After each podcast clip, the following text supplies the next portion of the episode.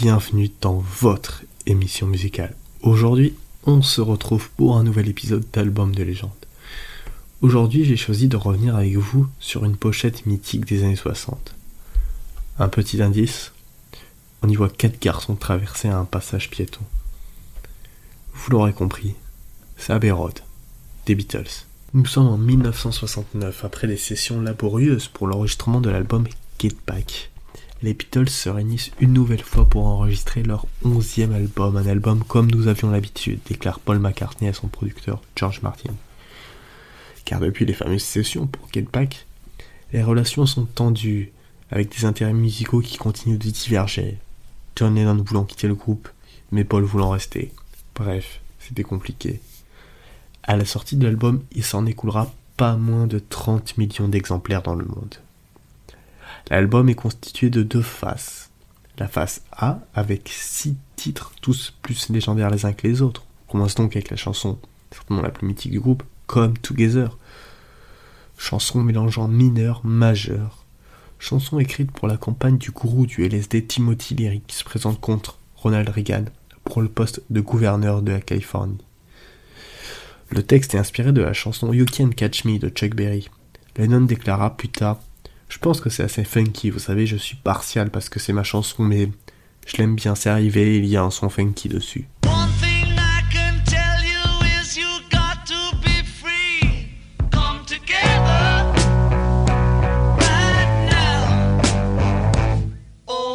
La chanson suivante, c'est Something, une balade écrite par George Harrison qui reprend un thème omniprésent chez Fab Four, l'amour.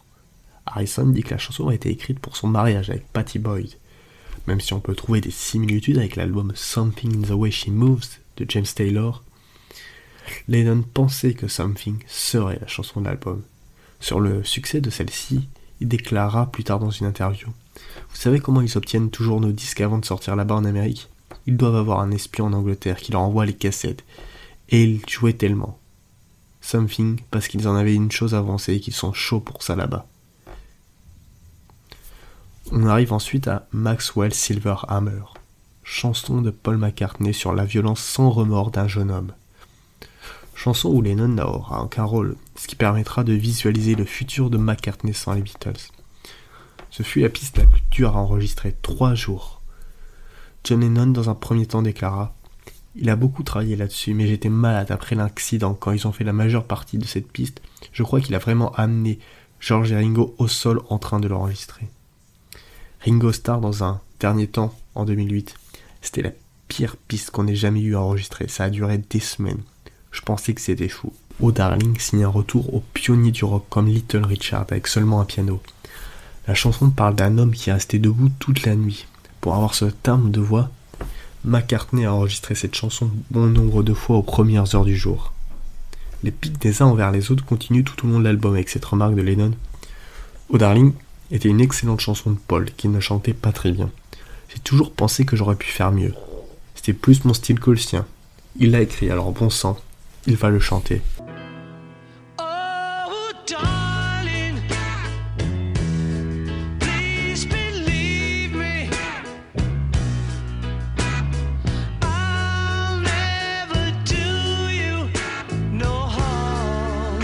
Octopus Garden, véritable chanson nautique écrite par Ringo Starr pour être la suite logique de Yellow Submarine.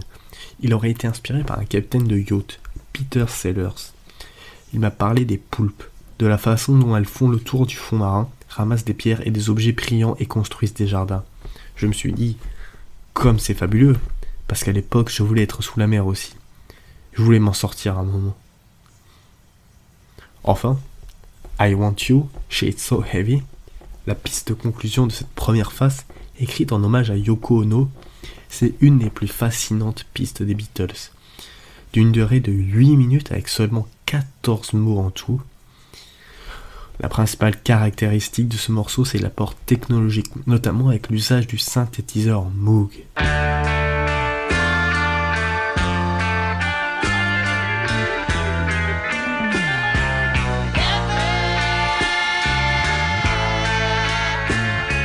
Phase B, quant à elle, est composée de projets inachevés, mais commence par une certaine chanson, Here Comes the Sun, qui sera composée par George Harrison dans le jardin d'un petit guitariste, Eric Clapton.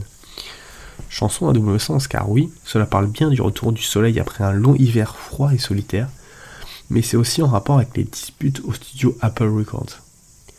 Harrison se cacha chez Clapton. Le soulagement de ne pas avoir tous ces comptables idiots était merveilleux, et je me suis promené dans le jardin avec l'une des guitares acoustiques d'Eric, et j'ai écrit Here Comes the Sun. Here comes the sun, Here comes the sun, I say it's alright.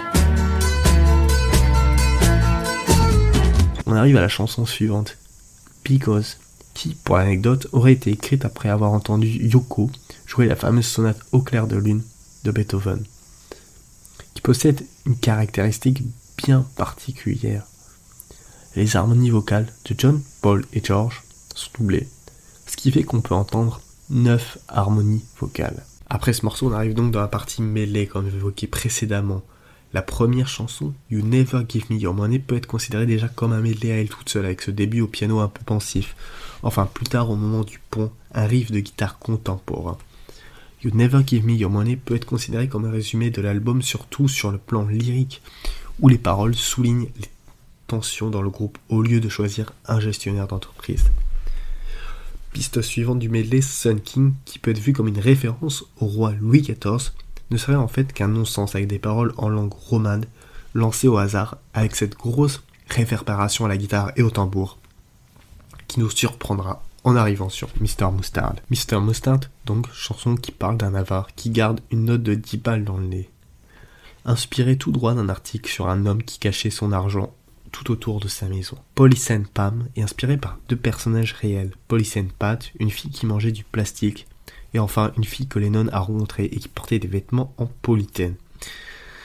Ce qui est marquant, c'est l'exagération de l'accent de Liverpool. La fin de Polythène Pam avec ses lignes de guitare épurées amène directement à la démo suivante, She Came in Through the Bathroom Window, qui fait référence à des fanatiques qui entrèrent par effraction dans la maison de McCartney. On arrive dans les quatre dernières pistes avec Golden Slumbers, qui permet de faire une pause rock avec un morceau beaucoup plus calme avec cette balade au piano et avec des instruments à cordes. Consciemment ou pas, le texte parle de quelqu'un qui dit adieu à quelqu'un qui ne pourra jamais retrouver. Ces paroles peuvent donc parler de la fin des Beatles. Mais ces paroles sont aussi inspirées d'un poème de 1603, Cradle Song, de Thomas Dekker.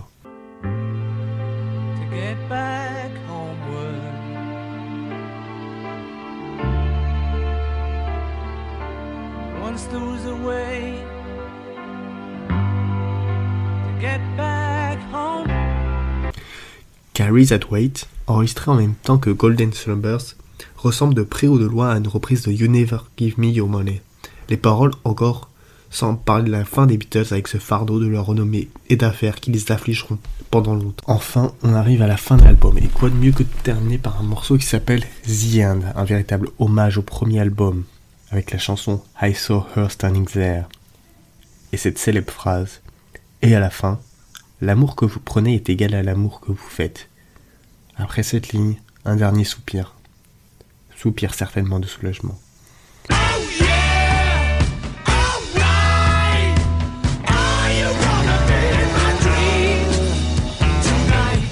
Après ce soupir, on a 15 secondes de blanc avant d'avoir la première chanson cachée du rock avec Her Majesty qui conclut l'album. Abbey est devenu aussi légendaire par sa pochette photo prise par le photographe Ian Macmillan. Seul album des Beatles où ni le nom du groupe, ni le titre de l'album ne figurent sur la pochette. Et puis il ne traverse pas n'importe quel passage. C'est celui qui permet de relier au studio EMI. Ils ont passé tant d'heures comme un hommage. En arrière-plan, on observe une Volkswagen Beetle, qui plus tard sera rendue aux enchères pour 2530 livres. Mais bon, si je vous dis Paul is dead, vous me prendrez pour un fou en me disant mais non, Paul est bien vivant. Eh bien oui, il est bien vivant, mais à l'époque de la sortie, une rumeur apparaît sur la potentielle mort du chanteur du groupe. Selon les fans, il y aurait trois indices importants sur la pochette. Numéro 1, l'ordre des Beatles pourrait faire penser à une procession mortuaire. Numéro 2, Paul a été photographié avec une cigarette à la main droite, or il est gaucher, ce qui peut faire penser à un imposteur. Enfin, la plaque d'immatriculation de la Volkswagen LMW28IF qui pourrait être l'âge de Paul au moment de sa mort. Bref, cette théorie sera vite démonté en prouvant que ce cher Paul est toujours vivant. Voilà, c'est la fin de cet épisode d'Album de légende, plus long que d'habitude. J'espère que ça vous a plu et que vous avez appris des choses. N'hésitez pas à le partager, à vous abonner pour ne rien manquer. En attendant, je vous souhaite une bonne journée, une bonne soirée et à vendredi pour un nouvel épisode.